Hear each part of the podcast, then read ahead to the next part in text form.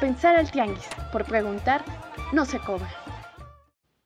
¿Qué sería un millonario sin sus herencias de riqueza, redes sociales y capital cultural? Sería un pobre que es pobre porque quiere. Esto dicen gatitos contra la desigualdad. Y hoy justo tenemos el tema de ¿por qué permitimos la desigualdad? Bienvenidas, bienvenides a A Pensar al Tianguis. Yo soy Caterina Reyes y el día de hoy pues me van a escuchar mucho voy a ser la única en el programa, pero ya la próxima semana estaremos otra vez juntos, Edgar y yo. Y como invitado tenemos a Max Jaramillo, quien pertenece al Instituto de Estudios sobre la Desigualdad y es parte de las personas detrás de la cuenta Gatitos contra la Desigualdad. Esta cuenta en redes sociales que nos fascina y nos encanta porque con adorables fotos de gatitos nos hace repensar por qué permitimos la desigualdad, la estigmatización de la pobreza y la legitimación de la riqueza. Pues comenzamos. Aquí puro bueno, bonito y barato. A pensar al tianguis. Está con nosotros, con nosotras, Max Jaramillo, quien es investigador del Instituto de Estudios sobre Desigualdad, INDESIGE. Y pues muchas gracias por estar aquí con nosotras, con nosotros. Gracias a ti por la, invitación y con mucho gusto para, platicar un rato. Pues Max es uno de estas personitas que están detrás de la cuenta de Gatitos contra la Desigualdad y que ha puesto justo en la agenda pública temas que yo creo que deberíamos de estar hablando totalmente y por eso nos gustaría hablar contigo sobre la desigualdad. Y para empezar esta conversación me gustaría, ¿por qué crees que aceptamos la desigualdad? Es, esa es una pregunta súper interesante porque al final de cuentas es lo que logra que siga funcionando la, la sociedad como tal, ¿no? En, el estado actual. Y creo que en gran medida la, la razón por la que se justifica y se tolera la, la desigualdad es por esto que, que llamamos la, la, narrativa meritocrática. La narrativa meritocrática es esta historia que, que nos cuentan donde nos dicen que eh, las personas que, más trabajan, que más se esfuerzan y que más talento tienen,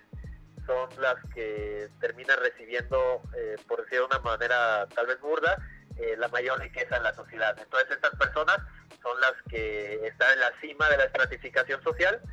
y por ende las personas que no tienen estas características, que no trabajan o que no se esfuerzan, son quienes están eh, hasta abajo de la, de la estructura de la clasificación social y pues por lo tanto están en pobreza, ¿no? El hecho de que creamos que esto es cierto, o en la medida en que creamos que esto es cierto, pues no vamos a poner ningún pero para el nivel tan extremo de desigualdad que, hay en la sociedad. Si nadie, si nadie cuestiona que, eh, que justo que esta creencia de características que decimos, o por sus hábitos, o por su buena cultura, eh, o por las grandes ideas que tienen, pues al final de cuentas no va a haber razones para eh, que nosotros tratemos de, de, modificar de alguna manera los ingresos que ellos tienen y eh, distribuirlos entre más personas, ¿no? Que es llama la atención todo lo que estás diciendo porque yo me preguntaría cuándo comienza a tener fuerza este mito de la meritocracia como explicación y legitimación del sistema o del status quo, porque por ejemplo pienso que en otra época, en un sistema en el sistema colonial del siglo XVI no solamente el mérito, más bien a lo mejor no tenían tanto que ver, ¿no? Con el trabajo, sino tenían que ver otros tipos de categorías como la racialización de las personas, ¿no? Y que también creo que es muy peligroso este mito de la meritocracia porque justo oculta todo un sistema colonialista de género eh, que parece que solamente tiene que ver con el trabajo, pero en realidad ya viene ocultando todo un sistema que ya desde de atrás ya tenía características desiguales para un montón de personas. Como lo tratan de resumir algunos es que, eh, o algunas eh, investigadores e investigadoras, es que pasamos de una sociedad eh, aristocrática, donde se heredaban los títulos nobiliarios, a una sociedad supuestamente meritocrática, pero donde al final sigue habiendo herencia y ahora no es de títulos nobiliarios, sino que es la herencia de riqueza, ¿no? Entonces, digo, esta es una forma muy resumida de ver un proceso histórico mucho más amplio y complejo, ¿no? Definitivamente eh, antes podía haber, digamos, sociedades donde la aristocracia fuera lo que prevaleciera, otras donde fuera más bien o, conviviendo con esto también algún tipo de, desigualdad en términos de castas o, de razas, ¿no? Pero al final de cuentas es, es sobre todo a finales del siglo XVIII y, principios del siglo XIX cuando se empieza a, olvidar que, o digamos, se empiezan a modificar los, los regímenes eh, para tratar de darle la vuelta a, estos regímenes aristocráticos pero al final de cuentas eh, pues parten de un nivel de desigualdad sumamente amplio que ya estaba ahí no es, es el mismo caso cuando digamos la liberalización de la liberación de, de, los esclavos en, diferentes países durante el siglo XIX pues sí los liberan pero no hay una redistribución de la riqueza y de los otros bienes preciados en la sociedad de manera tal que repentinamente ya todos comenzaran de, una igualdad de condiciones no entonces se empieza a criminalizar o a hacer ilegal cierto tipo de, de dominación, eh, pero permanece otro tipo de dominación en términos de, la riqueza y de la desigualdad que prevalecía ahí. Entonces, pues al final de cuentas eso eh, deviene en que ya en el siglo XX, eh, en diferentes países, se empieza a hablar concretamente de, meritocracia. Y entonces, como suma de esta énfasis en la importancia del comportamiento individual y específicamente del trabajo en el siglo XIX para, para entender cómo, cómo se distribuyen, eh, decíamos, los, los, bienes preciados en la sociedad. Eso sumado a diferentes cambios eh, en la sociedad, ya en el siglo XX es cuando se empieza a hablar de, meritocracia. Y pues se empieza a hablar de esto como pues más, más, más de una manera tópica, ¿no? No como algo tal cual que sucediera en la sociedad, sino como un ideal. Y, en el caso específico, por ejemplo, de, de, Estados Unidos, ese ideal pues va relacionado con lo que se, le conoce coloquialmente como el sueño americano, que es esto de que cualquier persona en este país, fuera inmigrante o, fuera de cualquier estrato social, simplemente con, trabajar eh, arduamente durante años, pues llegaría a tener un nivel de vida eh, aceptable y de hecho eh, en muchos casos se creía pues hasta la riqueza, ¿no? La riqueza viene a partir de eh, del trabajo duro. Ahorita que te escuchaba, pensaba en que si este mito de la meritocracia no tiene que ver con la consolidación de la idea de que no hay otra opción más que el capitalismo, y relacionar esto que hablabas de la idea del trabajo, trabajo duro trae supuestamente recompensas económicas y entonces que todos estemos en esta lógica de que nuestro trabajo debe de tener como resultados mayor capacidad de consumo, mayores posesiones y que eso nos hace exitosos en estos términos entendidos capitalistas. Sí, sí, eh, eh, y de hecho, digamos, cuando se empieza a hablar más de meritocracia, en primer lugar es una época, y es a, mitades del siglo XX, eh, inicios del siglo XX, es una época donde realmente sí había más tal vez más oportunidades que las que hay actualmente para creer que existía una, una meritocracia, ¿no? Entonces eran, eran épocas donde pues tal vez de alguna manera u otra, eh, a lo mejor no de manera total, pero sí era más probable que trabajando al menos eh, encontraras una, una situación digna este, eh, en términos de, calidad de vida ¿no? y, de bienestar. Entonces, justo el, el tratar de señalar eso, eh, surgía como una manera de tratar de evitar, eh, eh, pues, digamos, la, el apego o la exigencia por un sistema más bien comunista, ¿no? Que era la, como socialista, que era la competencia en esos momentos. Entonces, de hecho, es, por eso que, se cree que se desarrolla esta digamos, esta ciudadanía social que se desarrolla a, principios de principios y, la primera mitad del siglo XX y que al final de cuentas sí daba eh, cierto acceso a la mayoría de la población o a, la totalidad de la población a, cierta redistribución y a ciertas oportunidades generadas por parte del gobierno eh, del Estado que justo lo que trataban de hacer era pues tratar de ofrecer una alternativa eh, decíamos, a esta competencia en términos de sistema económico, ¿no?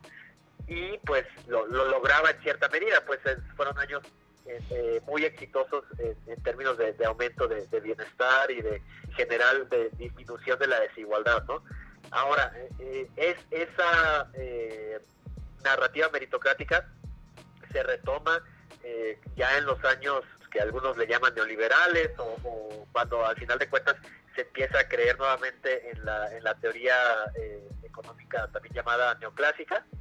y pues se retoma de una manera eh, muy diferente porque al final de cuentas lo que ahí ya lo que ya lo que garantizaba no necesariamente era o lo que buscaban no era evitar no era generar más bienestar para que las personas eh, eh, no se no se fueran por por el encanto del comunismo del socialismo sino más bien era otra lógica de tratar, de culpabilizar a, los pobres de su situación y de entronar a, las personas ricas eh, como responsables de su misma situación, ¿no? Y pues ya sin la competencia de, otro sistema económico, pues ya, ya no había necesidad de, acompañar eso con, mejores estándares de, vida, digamos, sino simplemente eh, la idea era este, pues legitimar que esa nueva situación de desigualdad en pleno crecimiento, pues era justificable y no había no había más que decir al respecto, ¿no? Porque tendríamos que hablar también que quienes abogan por creer en el mito de la meritocracia, también pues también digamos difunden ciertos estereotipos sobre la riqueza y sobre la pobreza, ¿no? Sobre quiénes son ricos y sobre quiénes son pobres. ¿Cuáles son estos estereotipos? Y eso es eh, parte fundamental eh, de justo esta legitimidad de, esta narrativa, ¿no? Tal vez primero, si, si empezamos por mencionar cómo se percibe, eh, como dices, esos, esos estereotipos, estos estigmas, de hecho, que, que califican cómo son, o, sí, califican cómo son eh, supuestamente las personas en, situación de pobreza, ¿no? Y, y lo que se hace ahí es normalmente tratar de apuntar, hay, hay dos versiones de, digamos, de, esta justificación. Una es una que, que, cada vez es menos aceptada y casi ya no se utiliza en ningún lado, que es aludir a cuestiones eh, biológicas o genéticas, ¿no? Entonces, bajo esta explicación, pues había la creencia y eso eh, no sé, por ejemplo, uno puede pensar en, el discurso que, en, el argumento que se avienta la película de Django, este, creo que es Leonardo DiCaprio, sobre el tamaño del cerebro de eh, las personas afrodescendientes respecto de una, de una persona que ellos llaman normal, ¿no? Entonces, ese tipo de, de argumentos este, persistían mucho anteriormente y cada vez son menos aceptados, pero todavía hay algunos lugares donde persisten. Creer que eh, las personas en pobreza tienen eh, de nacimiento capacidades eh, menores que el resto de población, ¿no? Pienso en que a lo mejor ya no se dicen abiertamente como, ah, pero por ejemplo, podría parecer extraño o se juzga, pienso en las personas racializadas que accedan a ciertos trabajos, ¿no? Pareciera extraño que pudiesen ser doctores estos estereotipos siguen sobreviviendo, tal vez no los aceptamos tan abiertamente, pero ciertamente ahí hay prejuicios muy fuertes. Sí, y, justo ese es el punto, que al final de cuentas una es tal vez una, una de estas, digamos, acercamientos a, la explicación de la pobreza desde la narrativa meritocrática. Uno, una es más explícita y menos aceptada, como decimos, pero la otra a lo mejor no es tan explícita, eh, como decir eh, que, hay un tamaño de cerebro diferente o que los genes son diferentes, pero al final de cuentas, de una u otra manera termina diciendo lo mismo, termina diciendo que las aspiraciones de, las personas en, pobreza o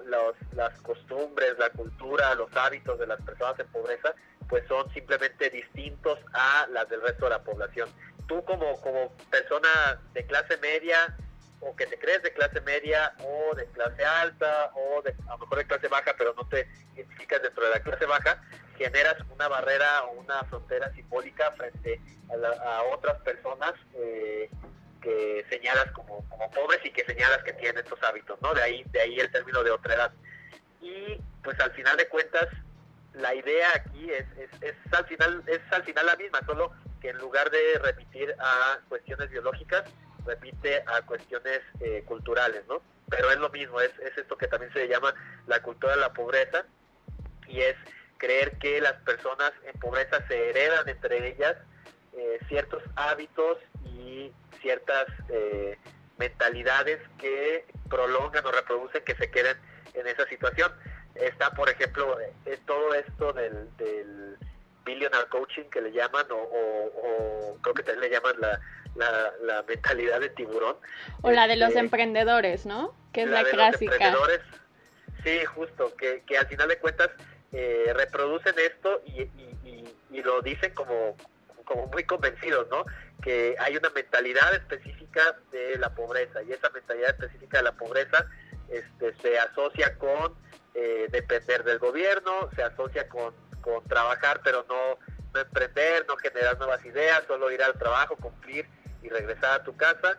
y se asocia con otro, eh, también otras, otras personas o emprendedores eh, culpabilizan a los malos hábitos financieros, ¿no? Entonces, este, las personas en pobreza, según esa explicación, eh, pues no tienen hábitos financieros del ahorro o de la inversión o del riesgo, que sí tienen las, las, personas en riqueza, ¿no? Entonces, estas explicaciones de la pobreza simplemente son la contracara de las explicaciones eh, y justificaciones de, la riqueza. Y, podemos eh, hablar de eso. Entonces, digamos, razones que se, escriben como las que justifican que las personas en riqueza eh, estén en dicha situación, ¿no? Y es, como decía justo, la, la contracara. Es decir, que son personas muy trabajadoras, que son personas este, que de hecho son muy prudentes en sus gastos y que más bien lo que buscan es ahorrar para después invertir, ¿no? Y eh, ya muy específicamente en, estos discursos de emprendedores, pues son personas que eh, simplemente se arriesgan a las situaciones, que este,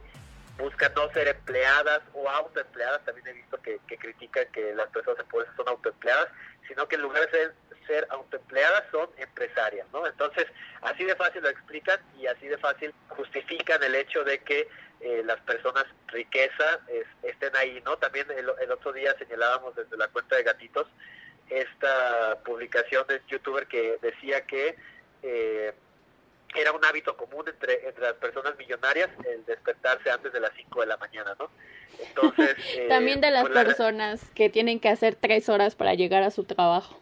Y lo que luego comentaban en, en los comentarios a la publicación es que, bueno, es que había una diferencia muy importante entre eh, levantarse temprano eh, por obligación y levantarse temprano simplemente por voluntad, ¿no? Entonces, al final de cuentas siempre se le trata de dar la vuelta a la evidencia que, muestra que, que, todos estos discursos están basados pues en, mitos y que no están basados en nada en nada de información real pero de una u otra forma se trata de dar la vuelta a esto no el hecho de que persevere eh, esta narrativa a pesar de la evidencia es que pues está apoyada por, por, los ganadores, ¿no? Entonces, este, siempre que alguien entreviste a, no sé, a, cualquier rico, este, a Bill Gates, a, Jeff Bezos o algo, si le preguntas cuál es la razón de su riqueza, no te va a decir que, que él es rico eh, como consecuencia de la sociedad o que es rico porque entró a un mercado poco competitivo, un mercado altamente concentrado que generaba eh, ganancias extraordinarias no te van a decir eso, lo que te van a decir es pues cualquier historia que, que tenga que ver con una romantización de la riqueza, ¿no? ¿Saben esta idea de la narrativa Disney? Básicamente, ¿no? Que es hablar de alguien que salió de las peores condiciones y ahora es un gran millonario por porque se esforzó totalmente y entonces estas narrativas individualistas nos siguen vendiendo la idea de que primero del sueño americano o de que el capitalismo como lo dice, ¿no? Cualquiera de tus sueños es posible si te esfuerzas lo suficiente. Utilizan esa, esa herramienta de decir que conocen a una persona o que saben de una persona que de la pobreza este, con puro esfuerzo llegó a la riqueza, pero uno podría preguntarse por qué no es igual de válido para, para, digamos, para atacar la narrativa meritocrática, ya ni siquiera, digamos, estudios que demuestren que,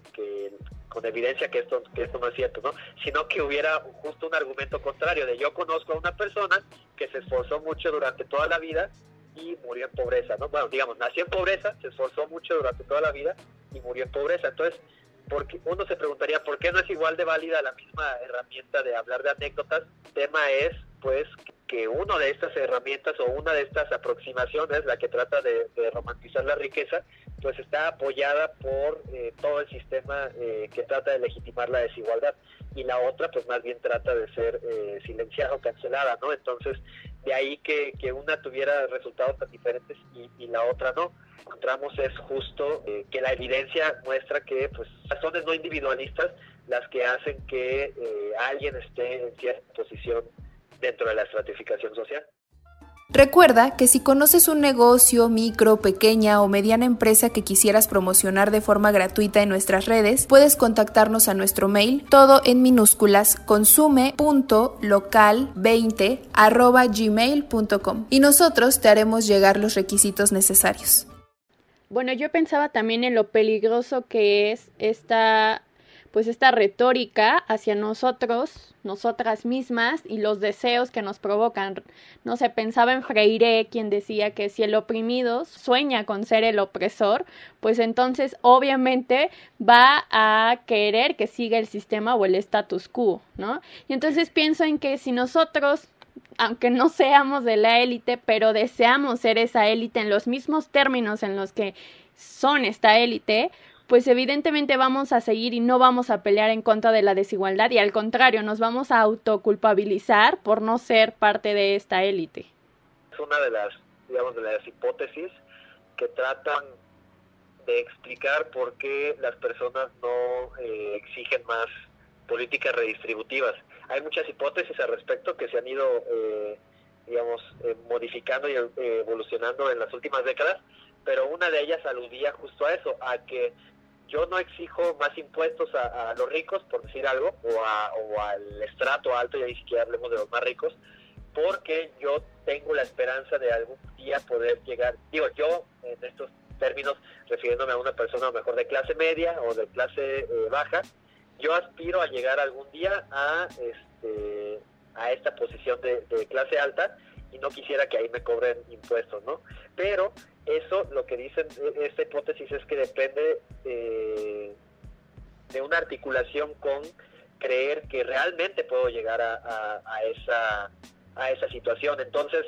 digamos en, los términos que lo ponías de que el, oprimido eh, eh, sueña con ser el opresor y no es solo que sueñe sino que realmente le han vendido y realmente cree que lo puede llegar a ser no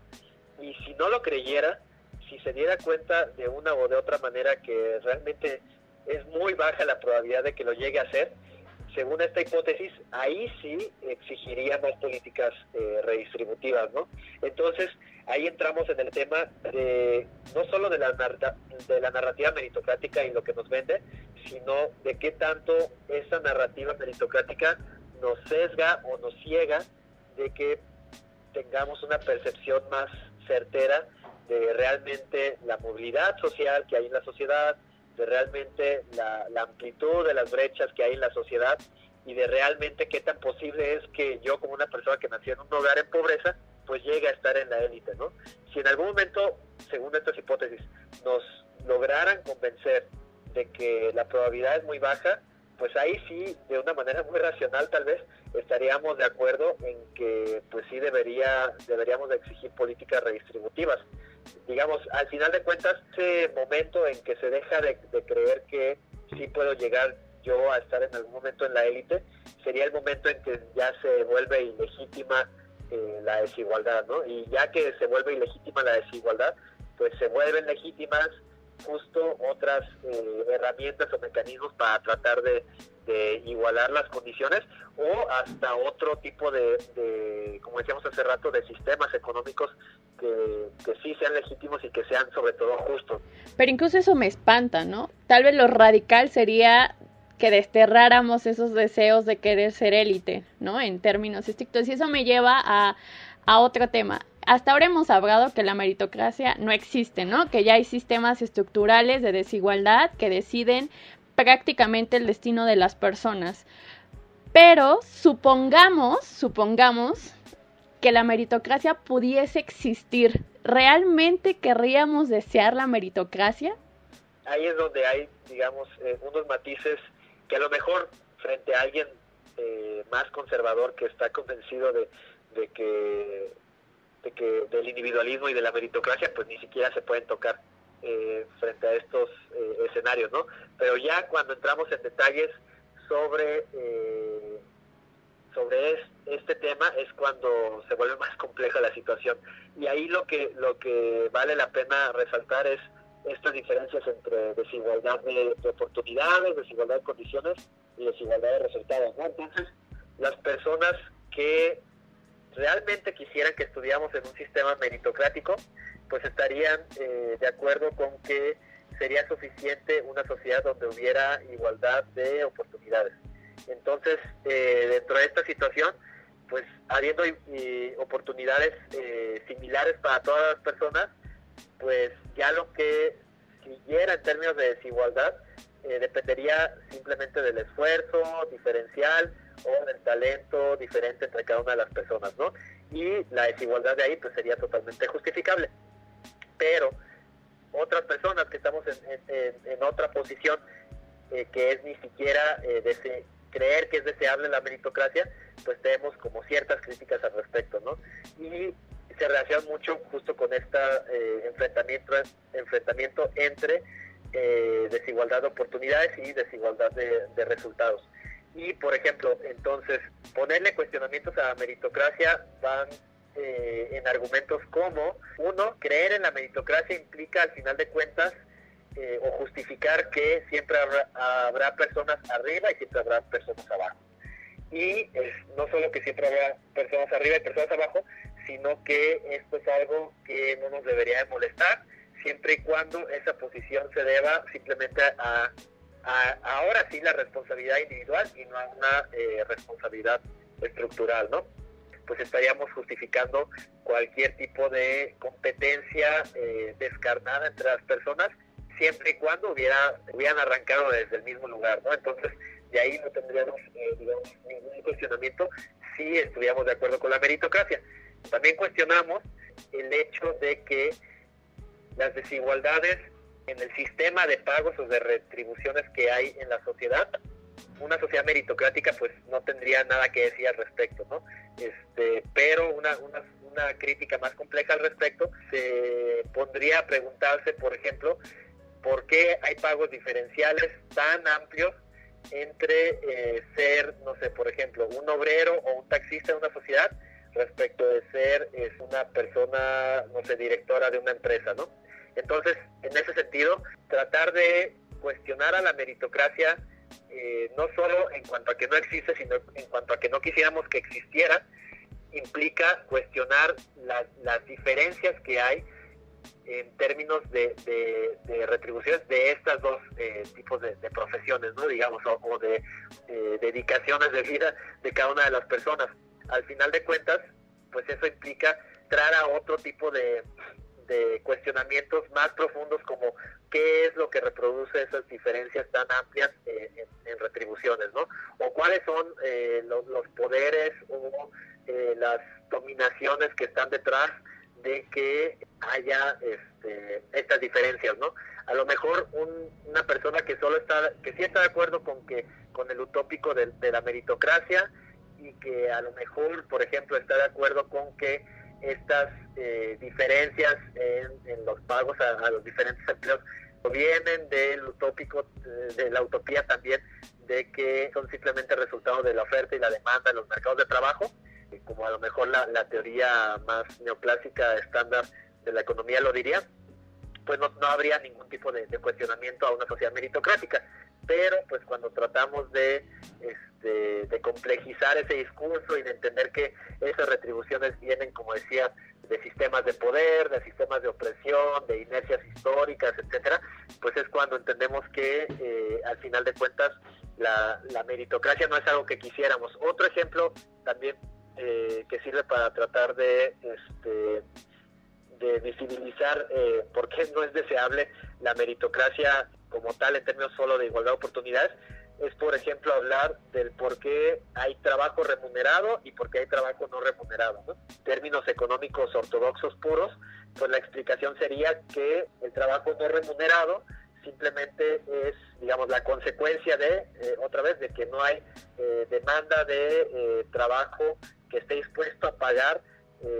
las actividades que, una persona y sobre todo por, por las características de nuestra sociedad, una mujer eh, hace trabajo no remunerado. Pues ahí nos damos cuenta que realmente la meritocracia no es simplemente algo que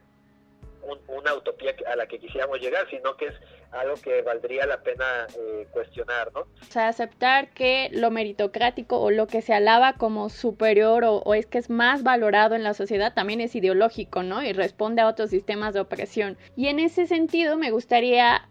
pues platicar contigo porque es importante justo hablar de desigualdad y no solo de pobreza. Y lo digo en términos que también desde el Estado a veces las políticas solamente hablan en términos de pobreza o hay un discurso de, bueno, solamente hay que enfocarnos en la pobreza y la desigualdad no importa.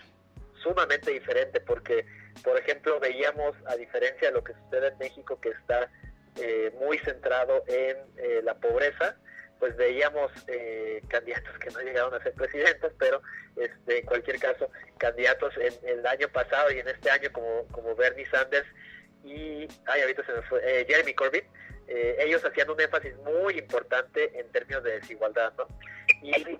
eso no sucede en México. Y, y hay una diferencia muy importante porque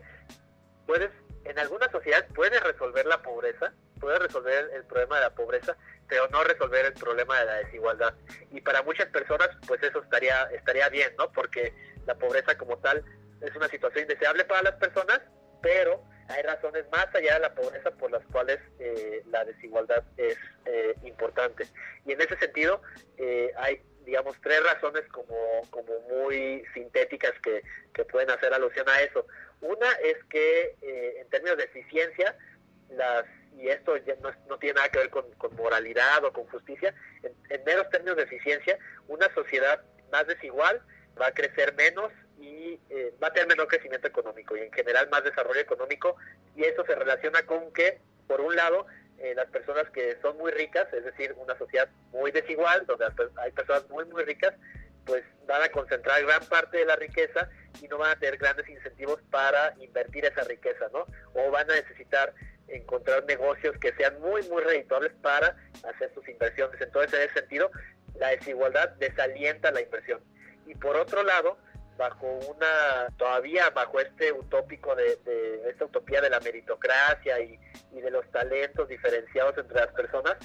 una sociedad muy desigual va a ser ineficiente porque personas que sí tienen talento pero que están en, situación de, pobreza o en una situación donde no pueden explotar sus talentos, pues al final de cuentas la sociedad va a quedar privada de justo de eh, el emprendimiento o la, la, monetización de esos de esos talentos que podría eh, hacerse en las personas que, que están en pobreza, ¿no? Entonces, por un lado es ineficiente. Por otro lado, sino en términos de justicia y específicamente de movilidad social, pues una, una sociedad muy desigual lo que va a tener es una menor movilidad social. Y esto se, se explica sencillamente porque a mayor desigualdad, las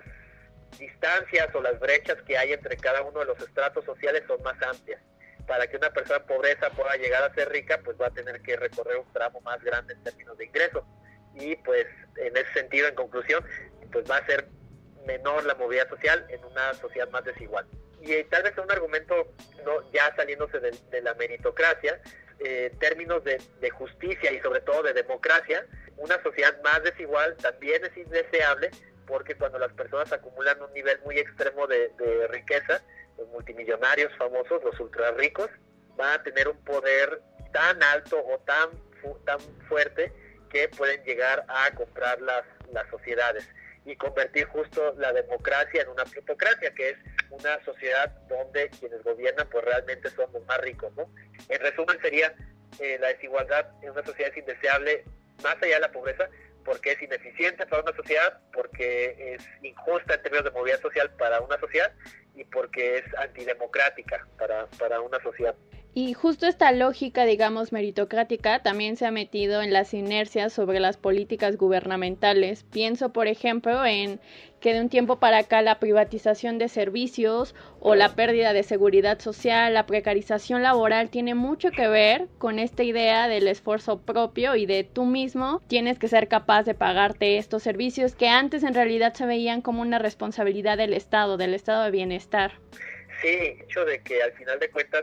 la meritocracia, este, eh, o esta narrativa meritocrática, esté incorporada en la lógica de, las, de los programas sociales, del, sistema de, protección social de cada país, pues al final de cuentas implica justo este tipo de,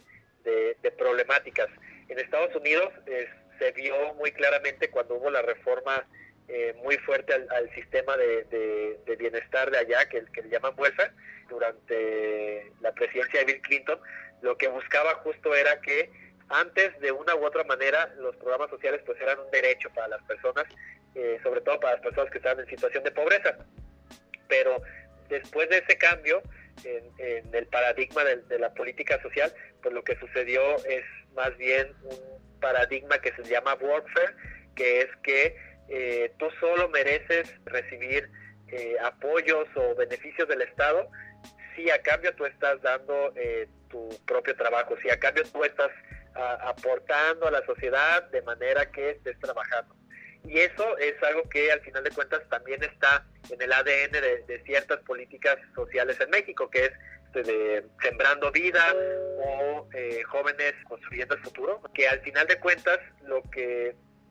digamos, sí se agradece, pues que al final de cuentas le llegue algún tipo de beneficio a la población, pero si eso eh, es a cambio de eh, la exigencia de, del trabajo por parte de las personas, pues se aleja de una visión eh, meramente de, un enfoque de derechos en las políticas sociales y lo que termina es legitimando esta pues, que proviene de la ética del trabajo y que viene también de la mano de la meritocracia, que es que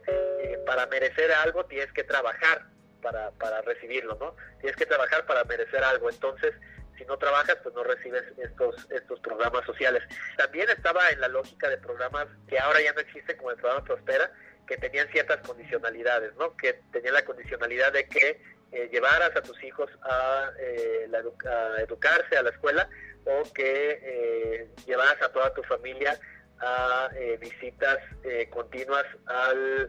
al médico, al, centro de salud. La lógica detrás era que eh, las personas tenían que hacer algún cierto tipo de, cambios en sus comportamientos para justificar que recibieran algún programa social. Pero en cualquiera de los casos... Y hablando de eso, yo creo que esta crisis pone en énfasis lo que hemos estado hablando, que son las desigualdades estructurales, afectan obviamente diferenciadamente a las personas. ¿Cómo observas, desde tu punto de vista, cómo observa las medidas que el gobierno ha estado tomando para contrarrestar la crisis actual? Pues en realidad como, como insuficientes, porque eh, casi no ha habido medidas para, para enfrentar la, la crisis. La, la, la, lógica por la, de la cual ha partido eh, el gobierno federal es que el conjunto de programas sociales que se empezaron a, que se instauraron y se empezaron a, distribuir desde el año pasado, pues es tan amplio que es suficiente para, incluso para enfrentar la crisis eh, económica más fuerte de los últimos 90 años, ¿no? Entonces, de entrada, pues la justificación es que no, no habría que hacer nada al respecto, ¿no? Más allá de que se creía que no, que no había necesidad de hacer nada, como eh, los microcréditos. Según análisis que hemos hecho, los, los microcréditos pues han sido simplemente insuficientes para garantizar un mínimo a la población durante la crisis económica. La crisis económica es tan fuerte que según las cifras del INEGI hay casi 12 millones de personas eh, menos eh, en, el mercado laboral. Entonces eso implica que hay pues millones y millones de hogares que dejaron de recibir ingresos eh, o sus ingresos disminuyeron durante la crisis económica y creer que los programas sociales que ya existían previos a la crisis y además que un millón de, créditos eh, a, personas en, empleos informales y un millón de créditos a personas, eh, a empleadores en el sector formal. Creer que eso sería suficiente para enfrentar toda esa pérdida de empleos y toda esa pérdida de, ingresos, pues la verdad es que es prácticamente eh, una ilusión, ¿no? Entonces, sí, hay, hay este, eh, propuestas tanto desde organizaciones civiles como desde ciertos eh, legisladores respecto de eh, apoyar otro tipo de programas sociales, ¿no? Por ejemplo, el que le llaman ingreso vital único, que es una versión este, disminuida o llamémosle un cuasi ingreso básico universal y son al final de y al final de cuentas es una vía que varios eh, países han estado eh, tomando la de otorgar dinero a la población independientemente de su condición de trabajo o de su condición de, pobreza o de cualquier otra condición, sino darles eh, a toda la población un cierto mínimo para tratar de, que sobrevivan con la crisis económica, pero además, pues eso lo que termina, eh, la idea de este tipo de programas es incentivar que haya mayor demanda para que al final de cuentas se, se, reactive más rápido la economía y, ciertos sectores que no que ahorita no están teniendo nada de demanda o que en términos más más coloquiales pues no están teniendo ventas pues tengan eh, haya personas que estén dispuestas a, comprar no entonces eh, son llamadas políticas contracíclicas porque lo que tratan de hacer es la crisis menos profunda y la recuperación económica más rápida no y justo eso es lo que eh, pues brilla por su ausencia en México y parece que, que el gobierno lo sabe en cierta medida sabe que, no los van a hacer y, están de acuerdo con, no, con no efectuar esas políticas en el país. Aquí puro bueno, bonito y barato. A pensar al tianguis. Eso es algo que me espanta. Bueno, no últimamente, yo creo que con este gobierno que se llama de izquierda, pareciera que solo hay un discurso sobre lo que significa la izquierda y eso es lo que representa el gobierno actual. Yo me espanta muchísimo este, este discurso de totalización, de poca complejidad en el discurso, en la discusión.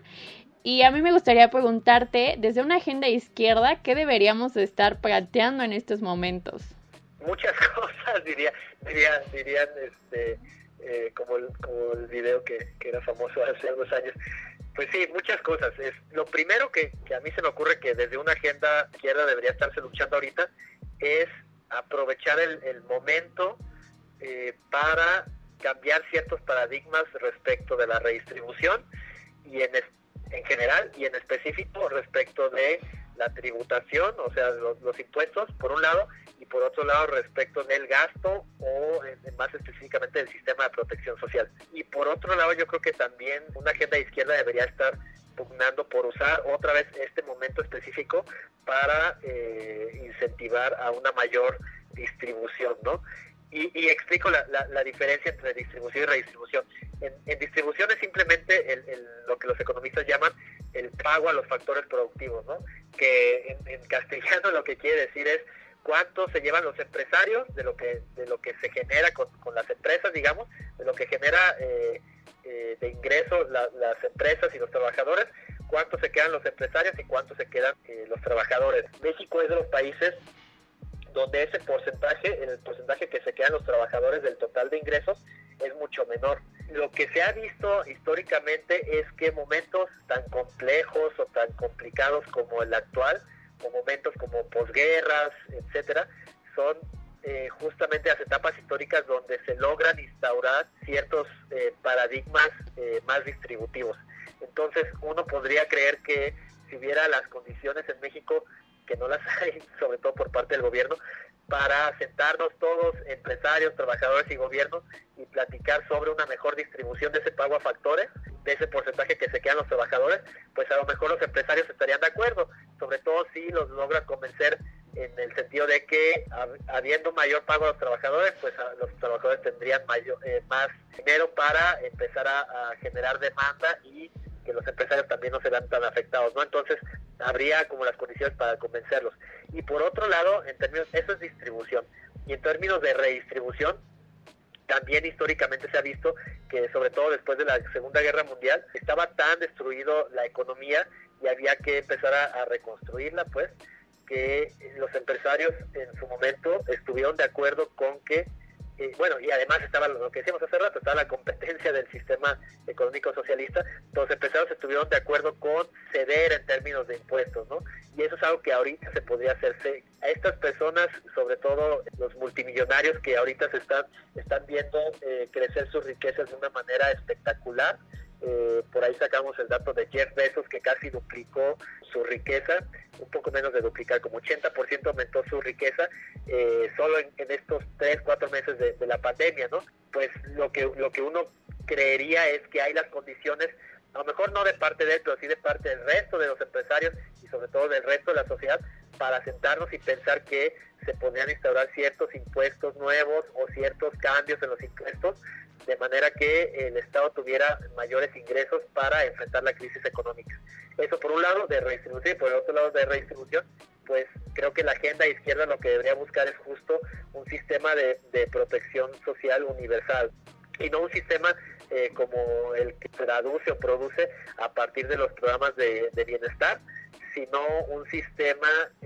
más universalista, ¿no? Y me refería ahorita a los programas de bienestar de, la cuarta transformación, ¿no? Del gobierno federal.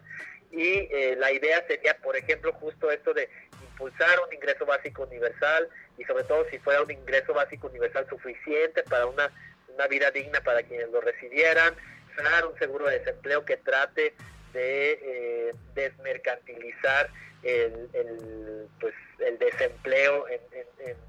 que es algo que sucede en otros países como, como los países nórdicos. Eh, igual la agenda de izquierda debería de buscar eh, sí estos programas universales, digamos, y además una desmercantilización de ciertos servicios sociales o públicos, ¿no? Por ejemplo, lo decías hace rato, lo que sucedió con las guarderías, justo lo que deberíamos de, pugnar como izquierda es, lo contrario, que eh, las guarderías salieran del, del, mercado eh, y fueran más bien este, una política que, viniera del Estado y que en ese sentido fuera algo que no estuviera todos a este régimen de la oferta y demanda, sino que fuera algo más bien que proveyera al Estado. Y en ese sentido, ese tipo de desmercantilizaciones, con este ejemplo de, las guarderías, pues se podría eh, traducir en diferentes mercados, por ejemplo, eh, no mercados, pues en diferentes eh, campos, por ejemplo, el, del trabajo de cuidados, ¿no? Eh, que tiene que ver con este de, las guarderías, pero no solo son las guarderías, el trabajo de cuidados va más allá y tratar de desmercantilizar el trabajo de cuidados, tratar de desmercantilizar, eh, por ejemplo, el sistema de salud, tratar de desmercantilizar el sistema educativo, pues son como aspiraciones que creo que, toda agenda de izquierda también de, debería de compartir. Deslegitimar la riqueza, hablar sobre la estigmatización de la pobreza, la desigualdad, son temas que ponen la agenda de una manera, yo creo que muy original, muy divertida, hasta incluso adorable, gatitos contra la desigualdad. ¿Qué onda con este proyecto? ¿Cómo se les ocurrió? ¿Quiénes participan? Porque creo que hasta te he visto, bueno, los he visto ahí luchando hasta con los portavoces de la 4T y les dan unas arrastradas bien buenas, pero más allá de eso, lo que me gusta es justo poner en la mesa del debate estos temas. Surge de estar eh, trabajando en, este campo de investigación de la legitimidad de desigualdad eh, por algunos años, ¿no? Y la conclusión en esas investigaciones eran justo lo que platicamos hace rato, que la manera de realmente cambiar o modificar o parar más bien la reproducción de la desigualdad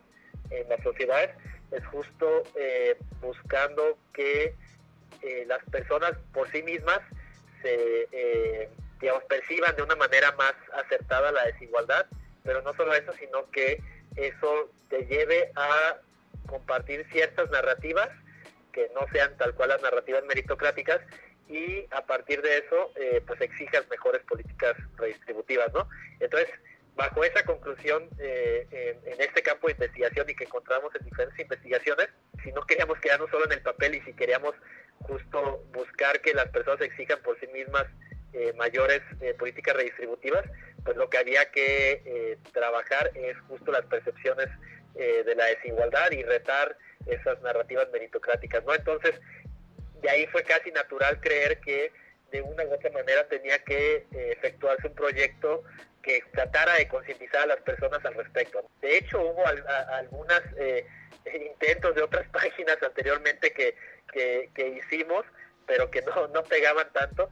justo porque no tenían lo, que acabas de decir, que es esta parte eh, llamativa visual de, eh, de los gatitos, ¿no? Entonces, cuando se nos ocurrió eso, que realmente fue simplemente el, hecho de que, eh, como decía, teníamos esas conclusiones por parte de la academia, pero también que este, pues tuvimos el acceso a estar fotografiando a unos gatitos que llegaron a nuestros hogares, pues a partir de ahí fue que eh, surgió la idea de compartir, también desde, desde antes ya habíamos tenido algunos intentos de compartir investigaciones de una manera más, más amigable, ¿no? Porque ya sabíamos que eh, los artículos académicos, pues nadie los lee casi, ¿no? El siguiente paso fue, bueno, pues vamos a tratar de publicar en columnas eh, de revistas digitales o de, internet, y pues ahí el intento era tratar de llegar a más población, ¿no? Pero igual, también casi nadie las leía. Luego el siguiente intento que fui, la siguiente etapa que intentamos fue eh, las infografías y también pues hay mayores personas que, leen las infografías, pero también no eran tantas las personas, entonces lo que nos terminaban diciendo en esos todos esos intentos era pues traten con memes, los memes es como la, la aproximación más sencilla que puedes sobre todo enganchar a las personas, ¿no? La idea además era tratar de ganar legitimidad compartiendo las fuentes y siendo muy transparentes y muy claros en eh, la evidencia que, que que se utilizaba como herramienta para la información de estos memes, ¿no? Entonces nos hemos encontrado afortunadamente con,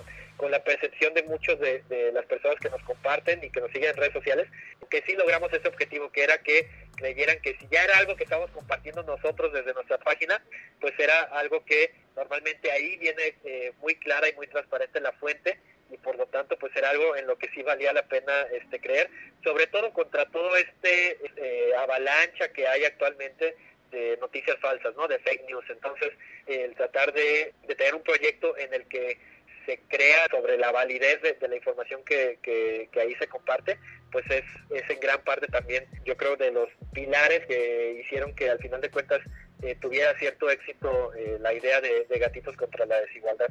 Santos memes son el lenguaje de nuestros tiempos. sí, sí, sí.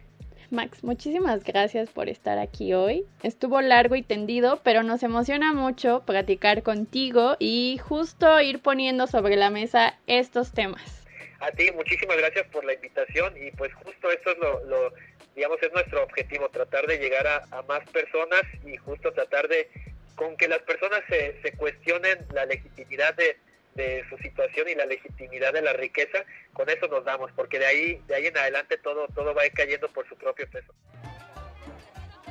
Aquí puro bueno, bonito y barato. A pensar al tianguis. Pues ahora sí que nos aventamos largo y tendido el chisme, pero teníamos que aprovechar que teníamos a los gatitos contra la desigualdad con nosotros.